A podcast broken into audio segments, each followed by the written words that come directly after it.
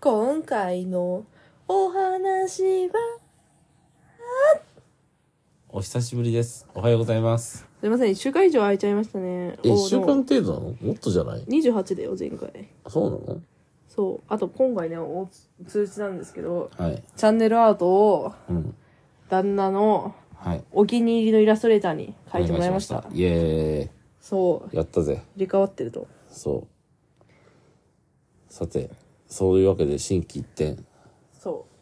なんですが、実はね、その、そうやってやって時間が空いてしまった理由にもちょっとね、あれがあるんです、理由がね。う。そそう。まあ実はというか、まあ前から話してるあれですけど、奥さんが不妊治療を頑張ってくださっております。いや、私も一緒にやってるんですけど、う。そう。でその不妊治療がね、まあ最終局面というかですね、入りました。そう体外受精をね、そう、体外受精。体外受精ですね。そう。いや体外受精をしようと思ってですね、頑張ってるんで。そで、体外受精の前準備としてですね、毎朝9時にね、病院行って注射を腕に打つ。しかも、皮下注射だから痛いっていうね。う。そう。刺すのも痛いし、その後、ぎゅーっと入れられるのも痛いしっていうそうそうそうそうそう。のをですね、奥さん頑張ってくれてたんでですね。それでまあちょっとね、あのー天候も、天気が悪かったのもあってね、ちょっとし、なかなか配信を撮ろうかっていう風にね、心が休まらなかったんですね。血を取るのもね結構頻繁にあって私だから両方の腕にそう、採血もしてたね。あのー穴がめちゃめちゃ開いてるんですよしゃぶちみたいになってる。回ってるそうああさせる場所を探してるみたいな怖っ。そうだよ仕方はないいそうそうほんとお疲れ様でした。そうで明日明日、採卵してきます。そうエッグが取れればね一段落するかなみたいなで保険適用でその受精卵を体に戻すのがね今のところ6回までなんですよ年齢で始まあの変わるんだけど40歳から始めた人は3回とか2回だったかな確かそうだね。私は一応26歳だから6 26回。回っ6回。ていうのではい。でなんか今回あの排卵誘発剤使ってできた卵子がん最初は8個って言われて次の週に13個最初3、最3最初13個って言ってたあ、そう最初取れる予定が、うん見えるってそう、13個。今回、普通にね、生理来て、えーまあ、先月の話なんですけど、普通に生理が来ました。はい。生理が終わった直後っていうのはね、あの、卵次巣のエッがグがいね、るそのう、卵巣がね、いや、違う、卵巣が、あの、どれだけね、あの、卵胞を作ってね、卵子の候補性を作ったのかっていうのが見れるんですよ、すぐに。で、そしたら、あの、右で8個、左で5個作ってた。合計13個もあなたは、あの、つ作ってますね。これは十分な数ですねって言われたんですよ。そう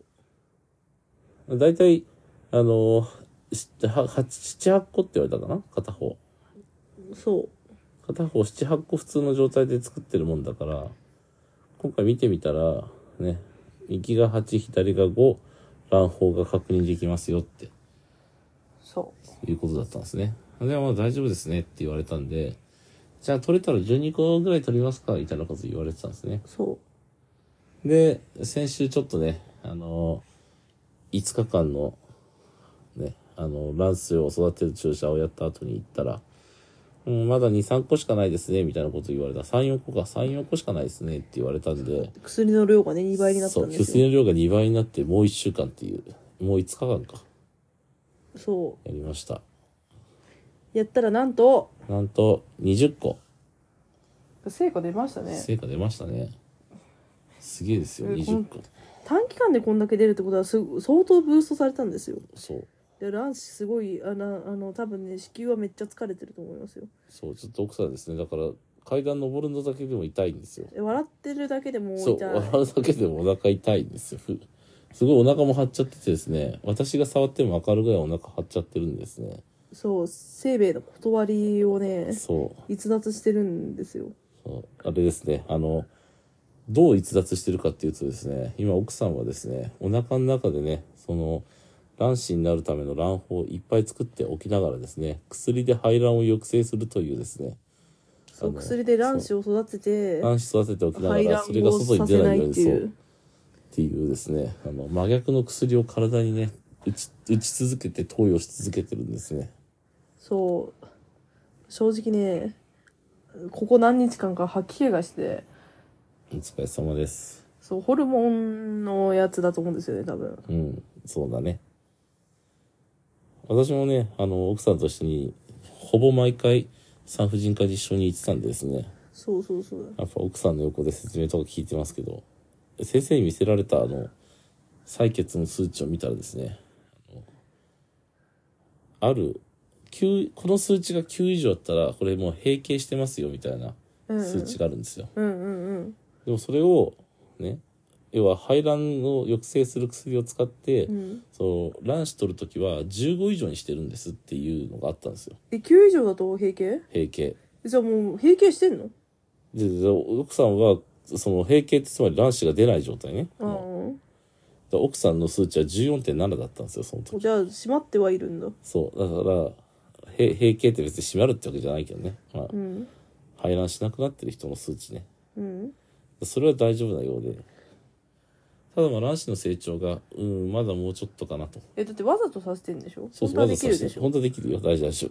夫大丈夫ごめんね、その単にあの排卵抑制剤によって出てるそのホルモンの状態の話なんでそうなんですよでこの前ねあのー最後の採血行った際は、うんそのホルモン値みたいなやつあんじゃんはいあれは3倍になってた3400なんとかにあなあっそうねてなんか2000以上ならいいとかって言われてたんですよねそうでなんか木曜日にうんまあ取ると完璧になるって言われたんだけど、うん水曜が休みだったんで水曜日にそう明日ですねうんそう麻酔で寝ててもうなんか具合悪いからそう私も仕事がある旦んですね那さんいる時がいいってそう木曜日はちょっと私も仕事があってこれはそう急遽休めないんでですねそうそうそうって言ったらまあ多少前後しても大丈夫ですよってことでえじゃあちょっとまああのー成長率が低いですけどって言われたので、うんその日は急遽夜注射になってもうなんか座ね薬も始まってみたいなそうで明日は絶飲食ですねそうです明日の朝はマジで水も飲まないでくださいって言われてますそう麻酔に関係するんじゃないかと予想うんなんでねこれが最後の飲み物になってしまうかもしれませんうんしばらくそして明日は一緒に行ってきますうんギボッチが心配して今日揚げ物買ってきてくれたからねそう美味しいあの奥さんの好きなものをですね鮭だとかで鮭のねやつとかねそうごぼうとかそうごぼうを巻いたねあのごぼうの肉巻きの開けたやつあとかれね2個あった肉あってあれねごぼうの周りをね牛肉で一巻きしてるんですよマジでなんかごぼうの味がするけどそうそうそう肉の味しなかった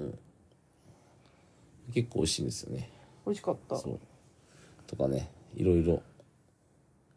だからうちの好きなものを用意してくれたなっていうのは思いますね、そして、あの大雪が降ったんですけどねそそれについてもねあの奥さんが「すいません」って「私ちょっとあの採卵のために薬打ってるんであの雪かきできません」とかってわざわざ言ってくれたんですねおかうちの母がですね「分かってるわよ」っつって「あなたは家でゆっくりしなさい」っつって怒られるっていうねうそうえーだからおあのねギボッチもねまあお年を召してるんでねそう母もまあいい年なんでですねちょっと母だけにやらせてるのはと思ってうちの奥さんがなんか申し訳ないと思って一言謝ったらそんなこと分かってるから気にしなくていいわよって言い方だったのかもしれないですけど うんうんなんかもうへ何変なこと言ってんのって言われてあそう何マジで変なこと言ってんのうん割と奥さんはですねあの変なこと平気で言うんでですね私は気使ったんだえ気を使うにしてもねい言ってることおかしいからね気を使うんだったらすいませんありがとうございますですよねそこはえーいやね雨降るから雪かきしなくていいって言われたからそうだね結局溶けたからね雨降ってでその後なんか近所の人がしてるからする流れになったらしいけどうんうんねそうそうそうまあね旦那のね磨きとかね普段してあげてるけど、まあ、体洗ってあげたりとかはね、うんで今もひげを抜いたりとかね、はいうんしてるけどまあ最近はちょっとねだ妊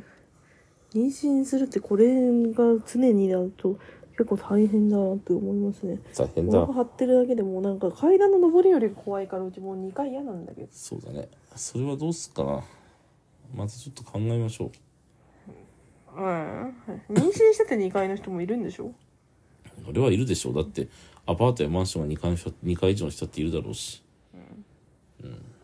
階段がどうしてもっていう人はいるだろうねそまあちょっと考えましょうそれは確かに、うんまあまあとりあえずは明日のね採卵そうはい目指して頑張りましょそうっすねうそういうわけであの良いね皆さんに報告ができるようにそう期待しててくださいはい私は明日7時半に起きてゴミ捨て行ってきますじゃあ奥様寝ててくださいえでも声かけてあったチューしてはいわかったいいよじゃあうちら仲いいんで配信しなくても仲いいからちょっとねそういうことではあーちょっとやめなさい。いじゃあお疲れ様ですはい、おやすみなさい。